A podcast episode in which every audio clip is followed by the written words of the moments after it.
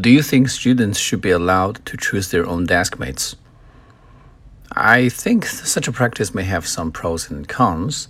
Presumably, students with this right are going to uh, choose to stay with their friends or at least with you know other students who are very similar to them or who um, have a lot of common points and common topics with them. You know uh, in this way maybe they will enjoy a better class atmosphere and they will enjoy school life better and uh, you know uh, ideally this this is gonna um, enhance the academic performance of all the students.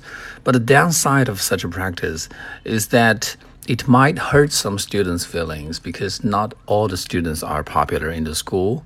Some of the kids in school are you know not good looking not tall or you know not talented in any sports or arts activities.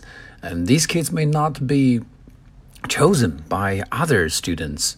And when they find when they find out this truth, um, I think they will their self esteem will be very um, very much hurt, and uh, they will feel very frustrated and disillusioned even. Um, also, uh, the students who um, sit next to their friends might end up talking with each other all the time. This can affect their academic performance and result in a lower score at the end of the semester.